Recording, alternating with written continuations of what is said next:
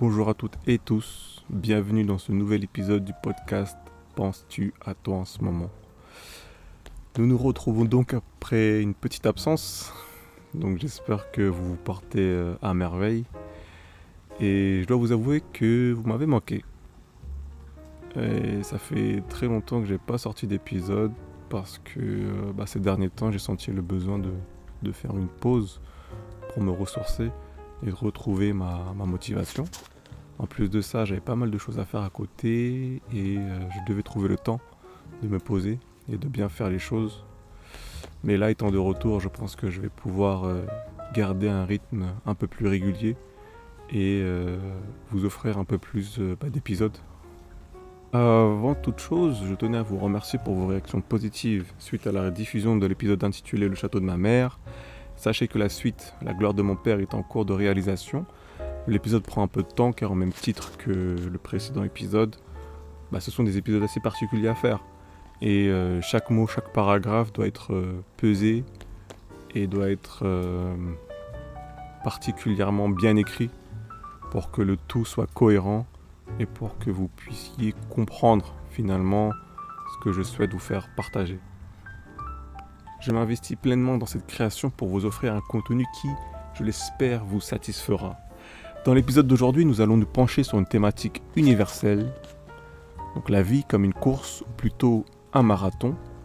Et euh, dans ce parcours du quotidien, chacun de nous avance à son rythme, et parfois il est difficile d'accepter que les choses n'arrivent pas aussi vite que nous le voudrions.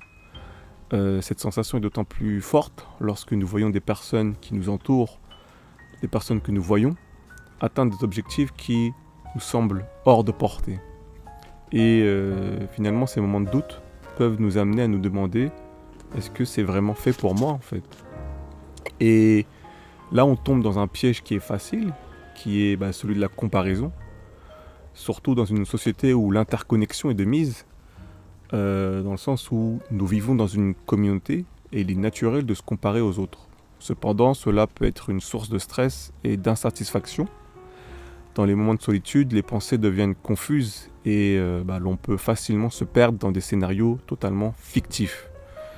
Et c'est pour ça qu'il est important de, de, souligner que chaque individu est unique, avec son propre rythme de vie, ses aspirations, ses valeurs et ses buts.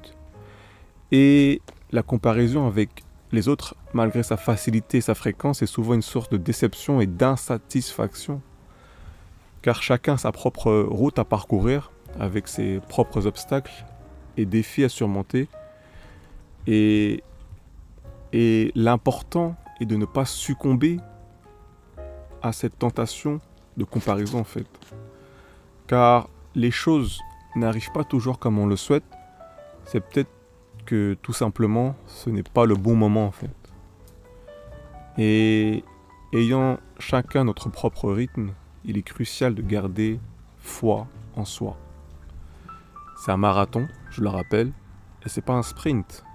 Il faut donc prendre le temps de poser les premières pierres de notre fondation avant de se lancer dans l'action.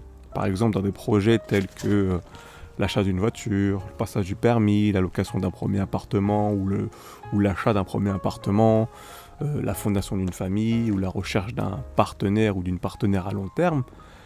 Il est préférable dans ces différentes cas de figure de ne pas se précipiter et de trouver finalement les bonnes opportunités plutôt que de, se hâter de faire un mauvais choix. Et lorsque derrière nous parlons de progression dans la vie, nous parlons pas seulement de ces réussites tangibles, nous parlons également de tout ce qui est croissance personnelle, développement de soi, qui sont aussi des aspects importants de notre avancement. Et cela peut comprendre entre autres des éléments tels que l'apprentissage de nouvelles compétences, le développement de relations plus profondes ou l'acquisition de meilleures habitudes de vie. Et il faut se dire que chaque petite étape que nous franchissons nous rapproche de notre objectif final. Et chaque étape est une réussite en soi. Même si parfois certains projets ne se déroulent pas comme prévu, cela ne signifie pas que vous avez échoué. Au contraire, ils peuvent être des points de départ pour une réflexion plus approfondie et une croissance personnelle plus importante.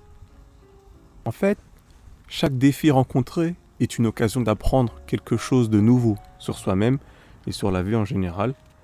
Et parfois, prendre son temps est la meilleure chose à faire.